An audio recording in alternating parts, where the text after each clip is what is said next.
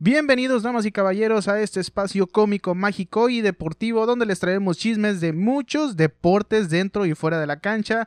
En este capítulo tendremos noticias del tenis, NBA, Major League Baseball, Fórmula 1, fútbol nacional e internacional, con el señor Eddie Ortega. En la sección de los madrazos tendremos al señor Enrique Silva que nos trae todos los pormenores del box y la UFC. Yo soy Andrés Alegría, damas y caballeros, y esto es Adrenalina Deportiva.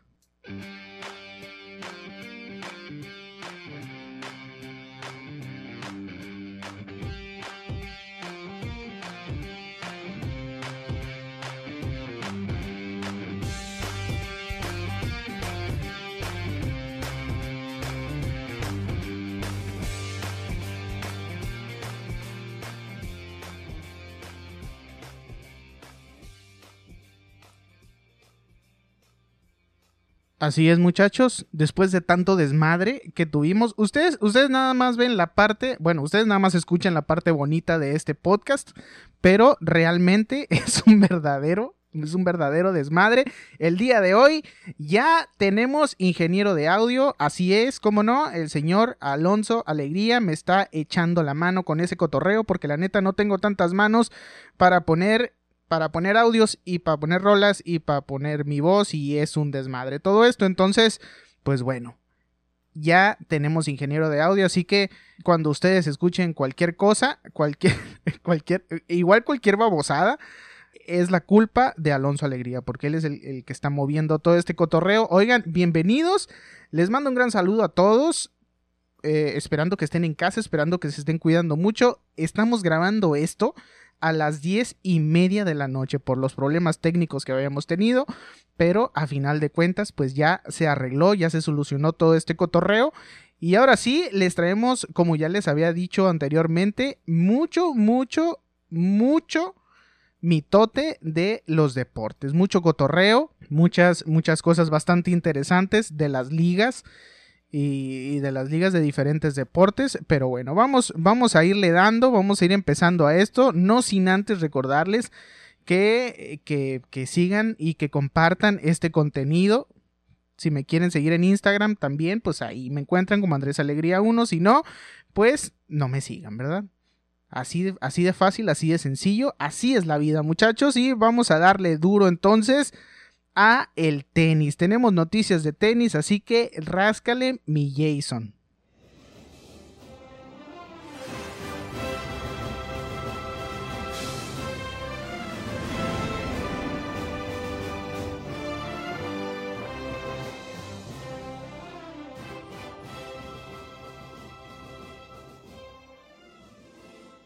Así es muchachos, y es que queda cancelada el ATP 500 de Basilea. Bueno, el mapa del tenis se sigue fracturando, sigue valiendo madre todo esto, se va achicando a, bueno, a, la hora, a la hora de pensar en disputar competencias de tenis en lo que resta de este año. Hace unos días la Administración General del Deporte de China ya había anunciado que no albergará eventos deportivos internacionales hasta el año 2021. Así, bueno, el circuito masculino que todavía no había anunciado todo el calendario completo perdió en un solo anuncio cuatro torneos, dos de la ATP, ATP 250, un ATP 500 que es el de Beijing y un Masters 1000 que es el de Shanghái. Con este panorama y enfocado en los torneos más importantes, el calendario de agosto tiene cancelado el Master 1000 de Toronto, pero siguen en pie eh, por el ATP 500 de Washington, un Master 1000 a jugar ahora en Nueva York y el US Open también en la Gran Manzana. Esto está bastante contradictorio, bastante extraño también, porque, pues bueno, eh, Nueva York es uno una de las de los focos de la pandemia, entonces está bastante extraño que no se retire todo esto, pero bueno. El que paga manda ahora sí, muchachos. Para septiembre también sigue en pie el Master 1000 de Madrid y de Roma. San Petersburgo, Roland Garros y Sofía, mientras que fueron cancelados los ATP 250 de Metz, de, de Chengdu y de Sunhai. Así que bueno, así están las cosas en el en el tenis, en todo el mundo del tenis. Está bastante extraño todo este cotorreo y es que qué va a pasar en octubre. Ya, les, ya les di la información más cercana, pero en octubre ¿qué, ¿qué, qué, es lo que está pasando? ¿Qué va a pasar con este mes, con este hermoso mes del año? Pues resulta que es un misterio. Con los ATP 500 de Beijing y Tokio cancelados, Masters 1000 de Shanghai también eliminado del calendario y Basilea ahora cancelado, siguen en pie Moscú, Amberes, Estocolmo y Viena. Vamos a ver cómo se pone este cotorreo. Y es que también ya para noviembre se jugaría en el Master 1000 de París y las finales del ATP de Londres. Así, cada torneo resulta importantísimo para esa carrera a Londres, teniendo en cuenta que ya no se jugará en Miami. Ya no se jugará el Indian Wells, en Monte Carlo, el Wimbledon, los ATP 500 de Barcelona, el Queen's Hell, y, eh, Hamburgo y, que solo se juega, bueno, se jugó el abierto de Australia y otros cuatro ATP 500, Rotterdam, eh, Dubai y Acapulco. Muchachos, así las cosas con el tenis que tienen un calendario bastante reducido, bastante VIP dijera yo, porque no va a haber mucho movimiento, pero el movimiento que va a haber yo creo que se va a poner bueno.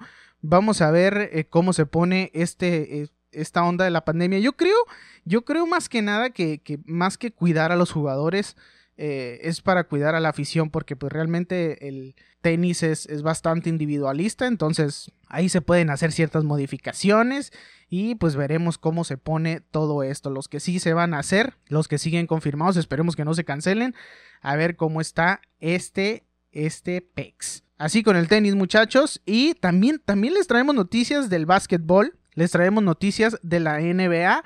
Así que bueno, vamos a ver. ahorita les voy a decir, ahorita les voy a decir todo este, todo este show. Pero primero, Alonso Alegría, arráncate con el intro de la NBA, como no.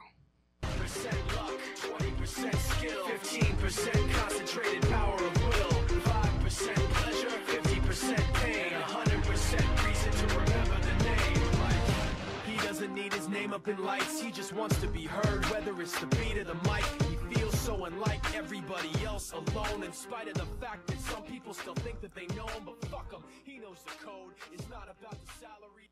Bastante hip hop, bastante, bastante flow. Ahí está ahí está la rolita de la NBA y es que, bueno, hay bastante chisme, bastante tela de dónde cortar y es que, bueno, la NBA se acerca a reiniciar la temporada 2019-2020 el 30 de julio dentro del complejo ESPN Wide World of Sport en Walt Disney World Resort. Así es, muchachos, la casa del ratoncito. Los 22 equipos llegaron a Orlando, ya llegaron a Orlando, Florida, y comenzaron el campo, el campo de entrenamiento antes de los juegos de clasificación para determinar la clasificación final, una posible serie de playoffs y la postemporada estándar de cuatro rondas. Todo esto ya lo habíamos explicado anteriormente. Van a decir, estás diciendo las mismas babosadas de la vez pasada, pues no. Pero los que no me habían escuchado, los que no habían escuchado el podcast, pues ya se están poniendo en contexto, ya saben cómo está este cotorreo, ya, ya se van adentrando y empapando de esta información, cómo no. Los equipos también han seguido realizando pruebas periódicas para detectar el coronavirus, este virus que nos está chingando la vida. Básicamente, y ahora que han eliminado el periodo de cuarentena inicial, aunque algunos jugadores aún no han llegado. En otras noticias, en otras noticias de la NBA, y esto está bastante bueno es que, bueno, Austin Rivers externa en una historia, en sus historias de redes sociales, que LeBron James tiene atenciones especiales que los demás no tienen en las instalaciones de Orlando. Es decir, Austin Rivers dice por qué a él sí y a mí no. Eh, como, la, como, como un niño poniéndole dedo a su hermano, básicamente, ¿verdad? Entonces no sé si lo diga de broma o sea cierto cuando estaba grabando esta historia, esta historia la hizo con cubrebocas, entonces no sé si se estaba riendo o si lo estaba diciendo de verdad, pero bueno, dice que todo un edificio es para LeBron James, que todo el edificio se lo reservaron y de hecho en la historia que graba toma el edificio donde supuestamente está hospedado LeBron James y dice para el otro lado, es decir, para para para este lado y voltea la cámara hacia, hacia su lado izquierdo, ahí estamos todos los demás, ¿no? Entonces se está quedando en otra parte del edificio y ahí queda la duda. La verdad, no dudaría que eso estuviera pasando, ya que, bueno, el señor LeBron James tiene, tiene cómo eh, hacer este tipo, de, este tipo de reservas. Porque, bueno, muy buena parte del edificio es para este señor. Quién sabe si Austin Rivers estuviera jugando o está diciendo la verdad. Yo creo que, quién sabe. lo más probable es que el vato no nos esté mintiendo y que, bueno, LeBron James tenga atenciones especiales en el complejo de Disney. Así la situación con el señor LeBron James. Hay situaciones también de discriminación. ¿De qué, de qué estamos hablando? Pues resulta, eh, no, bueno, no es que estén discriminando a los jugadores, es que hay, hay ciertas ciertas maneras en que los, los, jugadores se van a manifestar sobre este tema de la, de la, discriminación. Y es que sabemos que es uno de los temas que adolece al mundo en la actualidad y es el tema de la discriminación que algunas ligas y jugadores deciden no quedarse callados y hablar sobre el tema y expresarse de alguna u otra manera, de alguna u otra forma. Y en la NBA la verdad no es la excepción y como resultado de la muerte del señor George Floyd por la brutalidad policíaca, toda la noticia que nosotros ya sabemos, la cual, bueno, desató protestas y cambios en el mundo. Los jugadores de la NBA planean enviar un mensaje y mantener la conversación sobre la injusticia racial y brutalidad policíaca en la reanudación de la temporada en Walt Disney World. Bueno, a medida de que la liga se acerca a su reinicio, muchos jugadores han decidido usar una lista de mensajes de justicia social aprobadas por la NBA. Es decir, hay cierta, cantidad de mensajes o de frases que ellos pueden poner en su camiseta y durante la reanudación del juego de la liga en, el ESPN Wide World of Sport Complex a finales de este mes. Bueno, se van a ver reflejados todos estos cambios que vayan a hacer los jugadores en sus dorsales, en sus camisetas, ¿verdad? Los jugadores de la NBA tienen permiso de tener ah, mensajes de justicia social en el dorso de sus jerseys en los primeros cuatro días de la reanudación de la temporada, la cual inicia el 30 de julio. Luego de los cuatro días, los jugadores tienen la opción también de mantener el mensaje en el uniforme arriba del número en el dorso, pero sus apellidos deben estar en la parte de abajo. Es decir, los apellidos no, los pueden e-, excluir, tienen que estar ahí en su camiseta y usar también uno de los mensajes, bueno, manifestándose, manifestando su inconformidad o eh, haciendo acto de presencia en este tipo de situaciones, ¿verdad? Por ejemplo, el swingman del Miami Heat y All-Star Jimmy Butler espera mantener en blanco la parte posterior de su camiseta para subrayar que si no fuera un jugador de la NBA no sería diferente a cualquier otra persona de color. Otro de los jugadores es que Kylie Corver elige eh, usar un mensaje de justicia social en el dorso de su, de su jersey de los Milwaukee Bucks y, es, es, uno de los jugadores que también va a utilizar un mensaje de justicia social. El jugador, eh, quien se ha expresado sobre el privilegio de los blancos, seleccionó la frase Black Lives Matter. Así es, muchachos, esa es, esa es la, la opción eh, que, que Sí, como no, aplausos para este señor. Bueno, para estos dos señores que, que ya cantaron, cantadito, como no, que, que van a usar eh, algún mensaje, algo que los, que los distinga eh, sobre el tema de la, de la discriminación racial, ¿verdad? Por otra parte, bueno, al menos 17 jugadores, incluido LeBron James de Los Ángeles Lakers, todos sabemos dónde juega este señor, decidieron usar sus nombres en lugar del mensaje de justicia social. No decidieron manifestarse, no quisieron hacer muchas olas, pero bueno, ahí está la noticia, muchachos. Me suena, eh, qué bueno por parte, por parte de la NBA, qué bueno que, que se pusieron las pilas y que den ese tipo de libertades, ¿no? A final de cuentas es una, es una, es un tipo de, de manifestación pacífica no está irrumpiendo con las actividades, pero así las noticias en la NBA, muchachos, así están pasando las noticias, así están pasando las cosas en Disney, que ya están entrenando estos vatos y se están poniendo en forma. El señor LeBron James ya está rompiendo, rompiendo las canastas, como no. Así con la NBA y ahora vámonos al mundo del fútbol soccer. Así es, aquí ya no hablo, aquí yo ya no abro el hocicote, vámonos con el señor, vámonos con el señor Ediño, cómo no, vámonos con el señor Eddie Ortega que trae todo el flow y nos trae todas las noticias y todos los pormenores de qué está pasando. De antemano yo les voy, yo les voy a decir, les voy a adelantar que ganó mi Real Madrid y que ganaron mis Chivas. Ya, yo creo que ya no, es más, no vamos a poner a Eddie Ortega porque es todo lo que ustedes necesitan saber. que ganaron mis Chivas y que ganó el Real Madrid. Vamos a escuchar al señor Eddie Ortega y continuamos con Adrenalina Deportiva.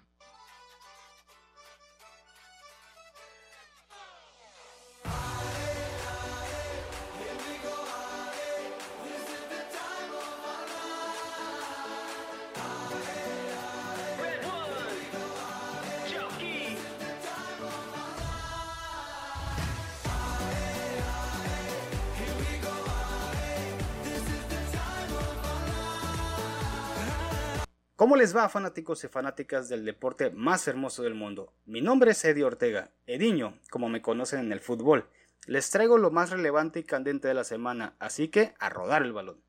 La Casa Blanca está de fiesta, pues este jueves el Real Madrid se proclamó campeón de la liga, tras imponerse al Villarreal 2 a 1 con doblete de Karim Benzema y combinado con la derrota del Barcelona por 2 a 1 ante los Asuna en el último minuto.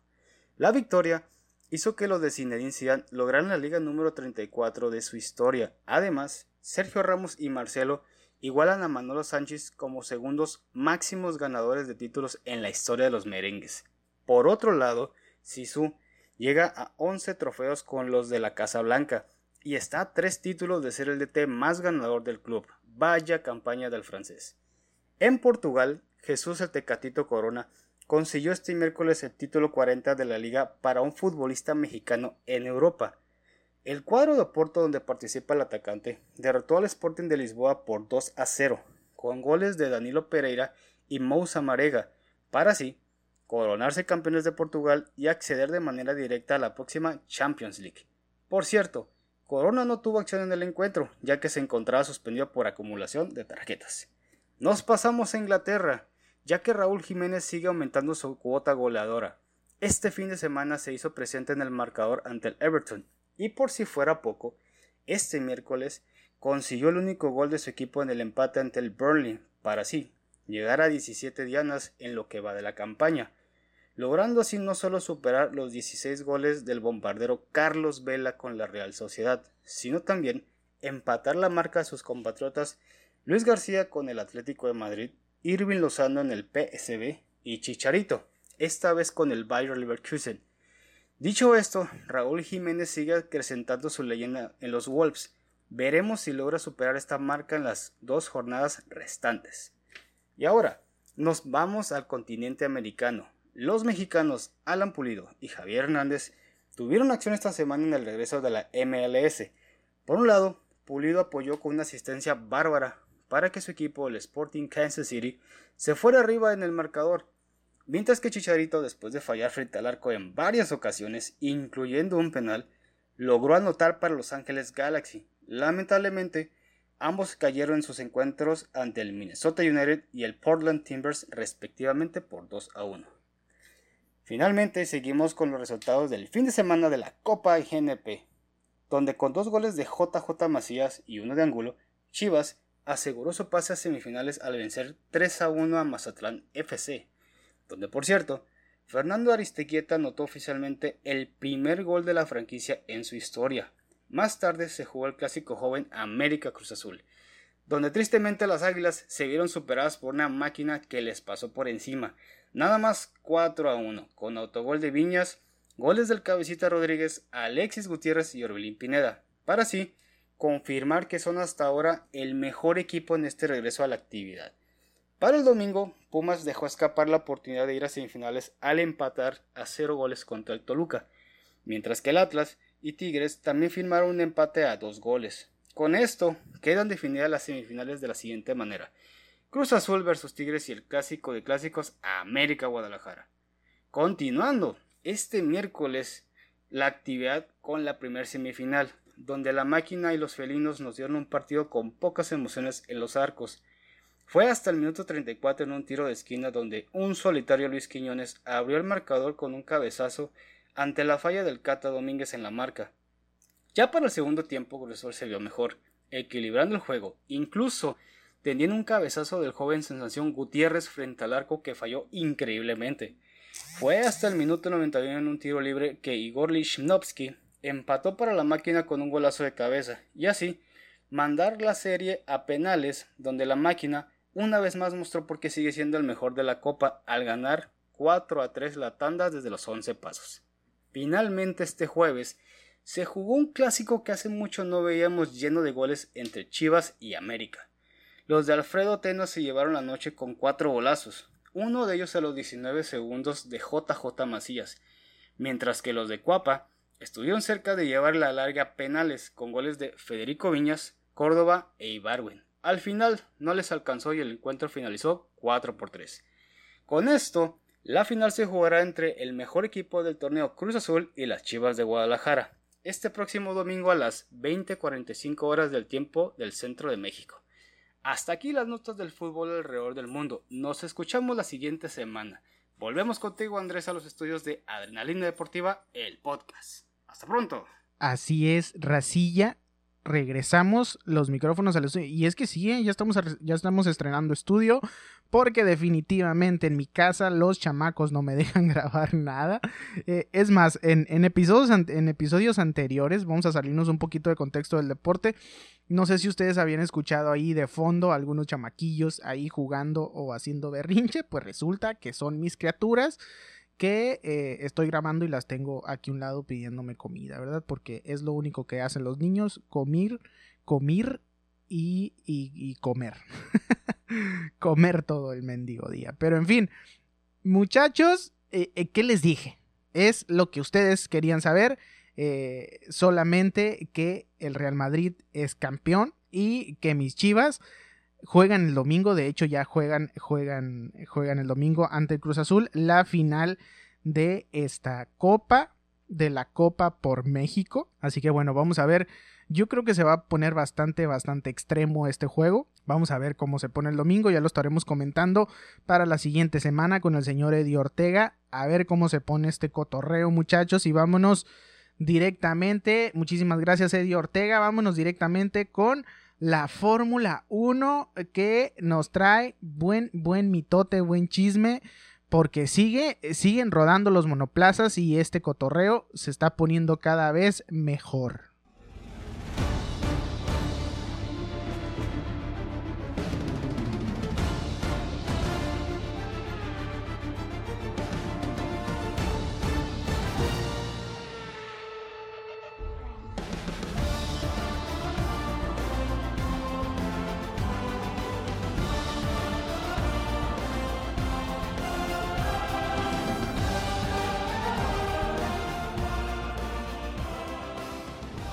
Así es, muchachos, así es, damas y caballeros. La Fórmula 1 anda con todo y sigue dando bastante de qué hablar desde la segunda carrera que fue en el Gran Premio de Estiria el pasado domingo hasta los rumores que siguen eh, que siguen fuertes en el en, en, cuanto al mercado de pilotos y en especial con respecto a estos dos pilotos que son Sebastián Vettel y mi compadre, que digo compadre, mi hermano, el Checo Pérez el Chequito Pérez eh, anda en el mitote ahí del mercado de pilotos. Ahorita les voy a comentar más adelante cómo está el asunto con este señor. Y es que, bueno, les voy a contar primero, ahora sí, como los... Mm, eh, un resumen, un highlight, le, pudieran decir, allá en Gabacholandia. Bueno, o sea, algo así como los eventos más sobresalientes de este, de este segundo Gran Premio, que fue la misma pista que la primera carrera, o sea, en el Red Bull Ring con el mismo trazado, pero vaya que bastante diferente en casi todo, desde la clasificación, la carrera y ya hasta se vieron más cómodos los equipos ya que no hubo tantos abandonos, bueno, nada más tres abandonos contra nueve de la semana anterior.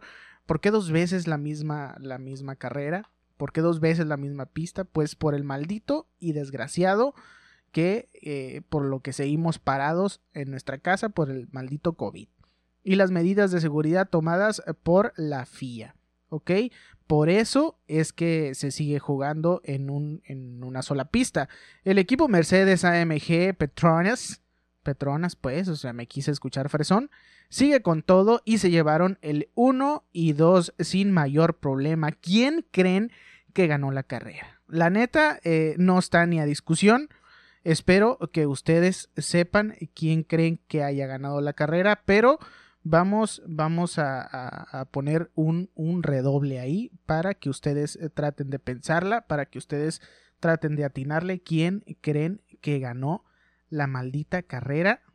A ver qué, qué cotorreo. ¿Quién creen? Piénsenle poquito, les doy 5 segundos. ¿Ya? ¿Ya la pensaron? Muy bien. Pues el señor Lewis Hamilton fue el señor que, que ahora, bueno, sí obtuvo desde, eh, desde ese primerísimo lugar en la clasificación y terminó dominando la carrera con un muy buen ritmo. Esto nos comprueba una vez más que el campeón es uno de los mejores pilotos de la historia, ya que terminó clasificando en primer lugar, aún eh, bajo la lluvia, que es una de las peores condiciones para un piloto. Su compañero Bottas no lo hizo nada mal, comenzó en la cuarta posición y ya en las últimas cuatro vueltas tuvo una muy buena pelea con Verstappen para asegurar el segundo lugar en el podio. Bueno, ¿y dónde estuvo la escudería Ferrari este fin de semana? Andrés Alegría, ¿qué está pasando? Nada más me estás hablando de Hamilton y sí, muy bonito todo y muy chingón el muchacho, pero ¿dónde queda la escudería Ferrari? Que es la más popular y la más famosa. Pues resulta que a Ferrari se le siguen notando bastante los problemas con su monoplaza, que tiene bastante carga aerodinámica, lo que lo hace lento en las rectas y a lo que no le ayuda para nada el motor Ferrari, que está por debajo en potencia contra sus rivales. Para darles una idea, Ferrari siempre había estado ahí en los podios en las últimas temporadas, pero en la clasificación de esta GP de Estiria comenzaron en el décimo y catorceavo lugar. Para complicar aún más las cosas, Leclerc terminó chocando con Vettel en la primera vuelta, lo que provocó el abandono de los dos monoplazas de esta carrera. La neta, yo no sé, yo si fuera piloto y chocara con alguien, este, no aguantaría. Yo creo que a lo mejor por eso, por eso no me dedico a esto, pero eh, me fuera encabronadísimo de, de, la carrera, ¿verdad? Que por un, por un choque o cualquier choque, cualquier roce que haya, pues estás fuera de la carrera porque, bueno, el monoplaza no funciona de la misma manera. Max Verstappen que clasificó en segundo lugar, termina en el tercer lugar después de haber sido pasado por Botas ya en las últimas vueltas. El holandés de apenas 22 años tuvo bastante buen ritmo, pero debido a un daño en el alerón delantero, pues no le pudo dar competencia al señor Botas. Alexander Albón sigue dejando mucho que desear le sigue faltando bastante ese ritmo de carrera y ahora sí que, eh, bueno, está en la lupa de Red Bull. Esta carrera eh, le sirvió para que Red Bull esté tomando sus, sus debidas precauciones y con posibilidad de que lo bajen al equipo menor que es Alfa Tauri, aunque terminó en cuarto lugar, fue bastante más lento, un segundo con respecto a su compañero y Checo Pérez estuvo a punto de arrebatarle ese cuarto lugar. Por su parte, Lando Norris sigue dando de qué hablar, ya que logró terminar en quinto lugar, lo que lo coloca en el tercer lugar de ranking general.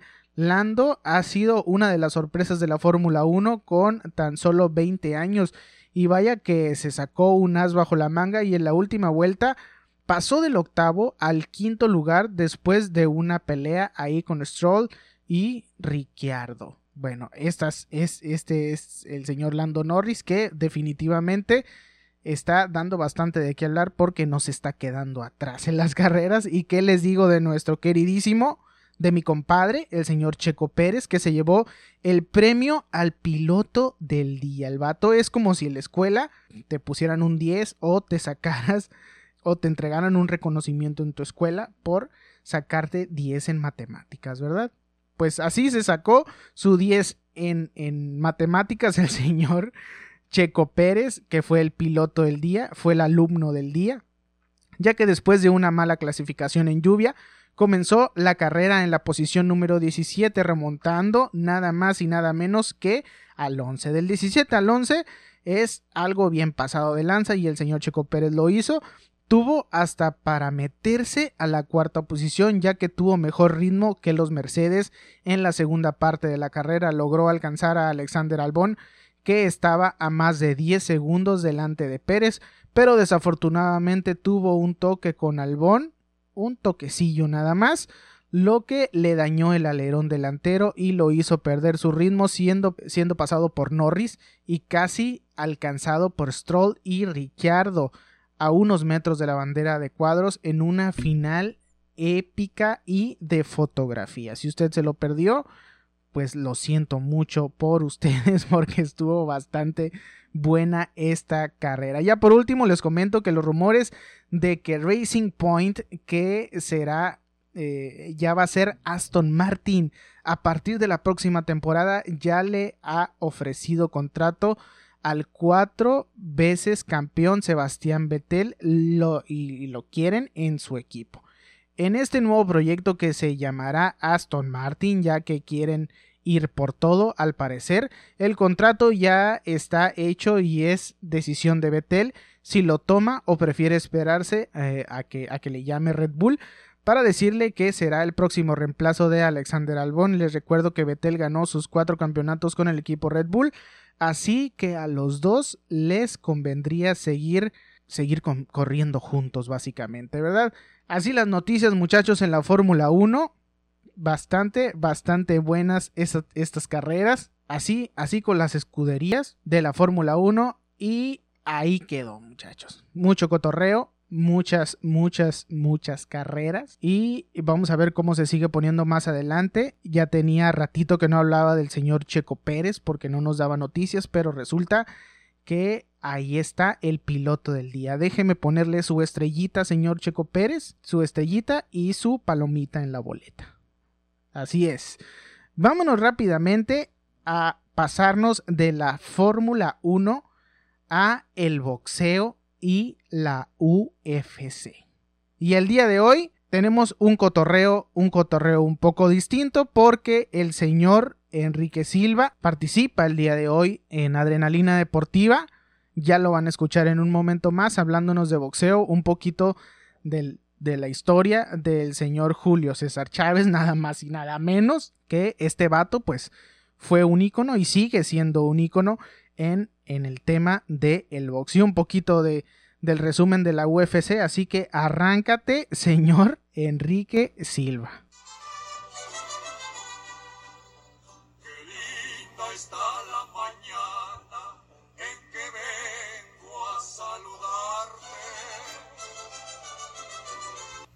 Bienvenidos todos a Adrenalina Deportiva. Hoy 18 de julio es el cumpleaños del campeón mexicano Saúl El Canelo Álvarez. Como mencionado en el podcast pasado, no se sabe todavía ciencia cierta si el Canelo peleará este, en este mes de septiembre.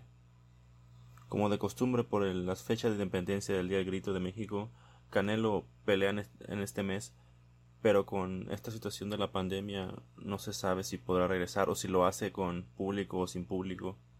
Siguen los rumores de quién podrá ser un oponente o dónde podría ser la pelea, pero no, no hay nada concreto todavía. En caso de que no se dé la pelea, lo más probable es que Ganelo pelee hasta fin de año o el próximo mayo. En los últimos años se ha acostumbrado a pelear en las fechas de mayo y en las fechas de septiembre. Les mantendremos al tanto de cualquier noticia que, es, que se sepa de, del Canelo en los próximos podcasts. Feliz cumpleaños a Saúl el Canelo Álvarez. En otras noticias lamentamos la muerte del peleador Travo Mación que murió el miércoles pasado en un accidente automovilístico en la ciudad de Austin, Texas. El Cadillac que manejaba Mación cruzó el centro mediano del tráfico opuesto a la misma vez impactando a otro chofer que murió instantáneamente. Con tan solo 24 años de edad y un récord de 7 peleas con 13 knockouts, Maciona peleó por última vez en la ciudad de San Antonio, Texas, el 11 de enero. Oscar de la Hoya, su promotor, lo describió como un joven bueno con todo el talento en el mundo. Que descanse en paz, Chavo Mación. Antes de pasar a la reseña del gran campeón mexicano Julio César Chávez, le daré un breve resumen de la cartelera UFC 251. En el peso welter, Kamaru Usman defendió con éxito su título contra Jorge Masvidal por decisión unánime. En el peso pluma, Alexander Volkanovski de igual manera defendió su título contra el ex campeón Max Holloway por decisión dividida. En el peso gallo por el título vacante que dejó Senrich Sejudo, Pet Jan venció a José Aldo por nocaut técnico en el quinto round. José Aldo, uno de los mejores peleadores de la historia, pero al parecer que sus mejores días ya han quedado atrás. En el peso paja, Ross Namayunas venció a Jessica Andrade por decisión dividida en el tercer round. En el peso mosca, Amanda Rivas venció a Paige Van Zandt por sumisión. Ahora sí, pasemos a la pequeña reseña que le tenemos preparada el gran campeón mexicano Julio César Chávez.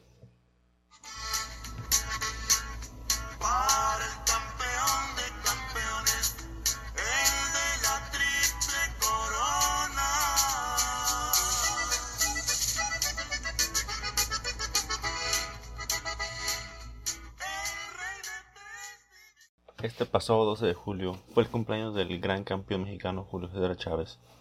Nacido en Ciudad Obregón, Sonora, el 12 de julio de 1962, pero criado en Culiacán, Sinaloa. Julio nació en una cuna humilde, hijo de Rodolfo Chávez, un trabajador ferroviario, e Isabel Chávez, ama de casa. En una grande familia con cinco hermanas y cuatro hermanos, desde niño Julio mostró interés por el deporte, ya que le gustaba jugar al béisbol y al fútbol. La pasión por el box nació gracias a que sus hermanos mayores boxeaban y él los acompañaba al gimnasio a sus peleas pero la mayor motivación, dicha en sus propias palabras, fue boxear para sacar de la vara y planchar ajeno a su mamá. Julio hizo su debut contra Andrés Félix en su natal Culiacán el 2 de febrero de 1980, al cual noquearía en dos rounds. Esto le seguiría una racha de 44 y 0 hasta llegar por la pelea del Campeonato Mundial Superpluma del Consejo Mundial de Boxeo contra su compatriota Mario Lazabache Martínez. Julio se coronó en el Auditorio Olímpico de Los Ángeles por nocaut técnico en el octavo round. En un paso de nueve años, Chávez se coronó en campeón en tres divisiones, añadiendo los cinturones de peso superligero del Consejo Mundial y de la Asociación Mundial de Boxeo. De igual manera, el título superligero del Consejo Mundial de Boxeo y de la Federación Mundial. En su paso por su invicto de 89 ganadas y un empate, Julio derrotó peleadores de la talla de Rubén Castillo, Roger Mayweather, Rocky Lawridge, Juan Laporte, Edwin Rosario, José Luis Ramírez, Sammy Fuentes, Mendrick Taylor y Greg Hagen, entre muchos más. Chávez intentó subir a los welters a las 147 libras contra el campeón Pernell Whitaker, pero la pelea resultó en un empate. Perdería su invicto en 1994 contra Frankie Randall por decisión dividida. También sería la primera vez que Julio besaría la lona por primera vez.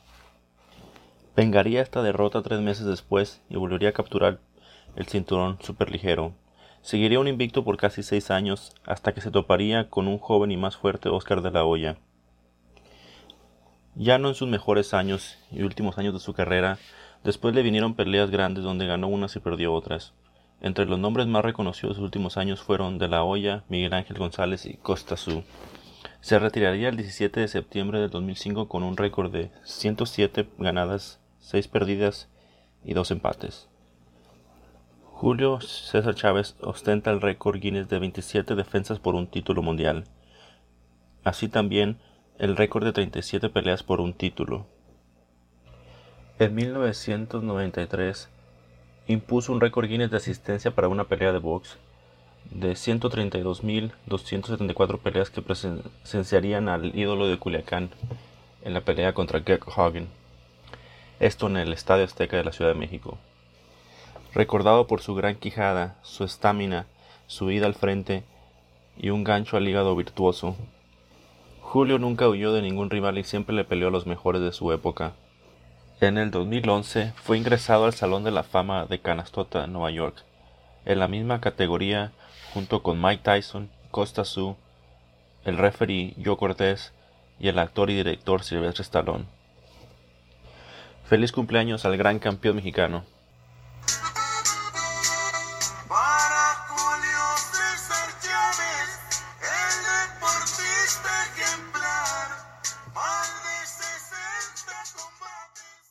Así es, damas y caballeros, ahí quedó la biografía del el señor del el señor Enrique Silva andaba bien regional mexicano, muchachos.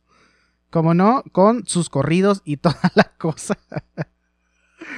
Pero bueno, ahí quedó festejando un poco al señor Julio César Chávez, un poco de su biografía para todos ustedes, para que, bueno, si no saben, la biografía de Julio César Chávez, ahí quedó un poco traída por el señor Enrique Silva y para que estén enterados de cómo estuvo el cotorreo con este señor, que la verdad es una leyenda, una leyenda del boxeo y todo el mundo lo sabemos y todo el mundo se lo reconocemos. Así que si nos está escuchando en este momento, que lo más probable es que sí nos esté escuchando, un gran saludo para el señor, el señorón Julio César Chávez, la leyenda.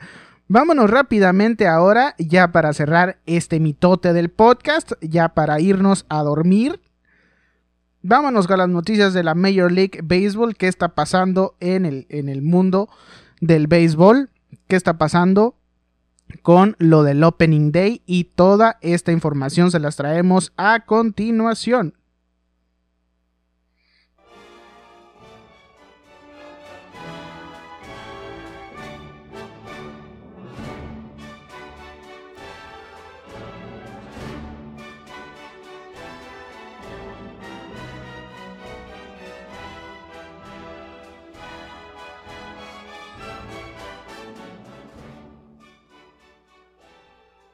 Así es muchachos y arrancamos con las noticias de la MLB y es que ya casi estamos por empezar la temporada 2020, la gran carpa y los equipos se están preparando y poniéndose a tope.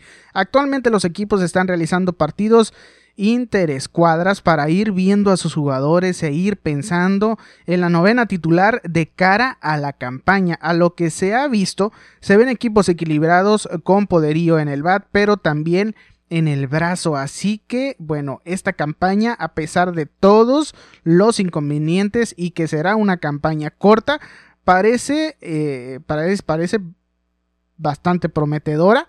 Eh, muchos juegos interesantes y de muy buenos duelos. Por otra parte, se anunciaron los pitchers abridores del opening, del opening Day el día 23 de julio que serán que bueno, será la primera función y estaremos, estaremos presenciando el partido entre los Yankees que mandarán a la loma al pitcher Garrett Cole eh, contra los actuales campeones, los nacionales, que mandarán a Max Scherzer. Sin duda será un gran duelo de picheo. En segunda, en la segunda función tendremos el duelo de Los Ángeles Dodgers que mandarán a su estelar Clayton Kershaw contra los San Francisco Giants que mandarán también a su gran estelar Johnny Cueto. Entonces, bueno, con estos abridores todo esto promete bastante y se va a poner muy muy bueno, va a arrancar con todo esta temporada, aunque corta la temporada, pero bueno, muchachos, ustedes tienen que saber que de lo bueno poco, así que bueno, hay que aprovechar cada uno de los partidos y disfrutarlos al máximo porque se va a ir volando todo este cotorreo. El cubano que estaba en agencia libre, el señor Yaciel Puig, confirma que ya encontró equipo para esta campaña, es decir, ya no se va a quedar sin chamba y se tratan de los Bravos de Atlanta. Recordemos que el cubano estaba en agencia y esperando encontrar un equipo para esta campaña. Al parecer, el contrato sería solo por un año y hasta el momento se desconoce el monto de la transacción. El cubano estaría tomando el lugar del veterano jardinero Nick Markakis, quien recientemente optó por no jugar esta temporada. Puig se unirá a los guardabosques Ronald Acuña Jr., Ender Inciarte, Adam Duval y a Marcel Osuna. Así que bueno, ahí en las noticias con el señor, con el cubano y así el Puig, que, como les digo anteriormente, no se queda sin chamba y se va a los Bravos de Atlanta. Así que vamos a ver cómo se pone esta temporada. Vamos a ver si el jardinero trae, trae flow y anda con todo para, para hacer ganar a los Bravos. Tenemos noticias también de la Liga Mexicana del Pacífico. Y maldita sea, nosotros pensábamos que esto ya no se nos estaba haciendo o que se nos estaba acabando la maldita fiesta. Pues resulta que no. Iniciará, se iniciará la temporada 2020 en el mes de octubre, así como lo escuchan y anótele bien, porque a través de un comunicado se anunció lo que tanto estábamos esperando. Y es decir, que la Liga Mexicana del Pacífico ratificó que sí habrá temporada 2020, misma que planean tenga inicio para la segunda semana del mes de octubre. Tras la quinta asamblea del año, los 10 equipos involucrados definieron el inicio de la temporada, en donde pretenden buscar reactivar un poco la economía de todos los involucrados respetando claramente y acatando todas las órdenes sanitarias establecidas por las autoridades. Tenemos, eh, bueno, eh, eh, citan de esta manera, tenemos puesta la mira en iniciar nuestra temporada atendiendo todas las recomendaciones que impone estos tiempos y que está siendo puntualmente señaladas por las autoridades federales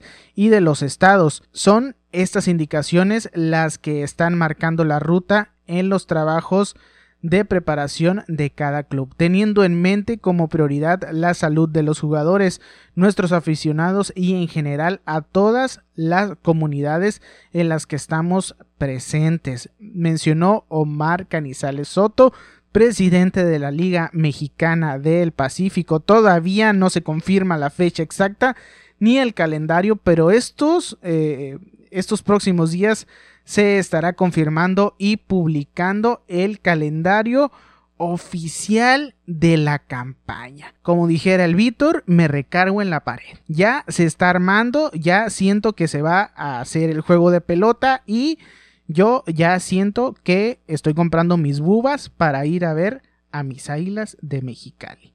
A ver cómo, cómo sigue, a ver cómo evoluciona todo esto. Esperemos en Jehová, en Dios, en las estrellas, en los astros, en quien ustedes crean, en los santitos, bajen a todos los santitos para que esto siga en pie, parece, parece que se está dando luz verde y parece que sí se va a realizar, obviamente con todas las medidas de precaución.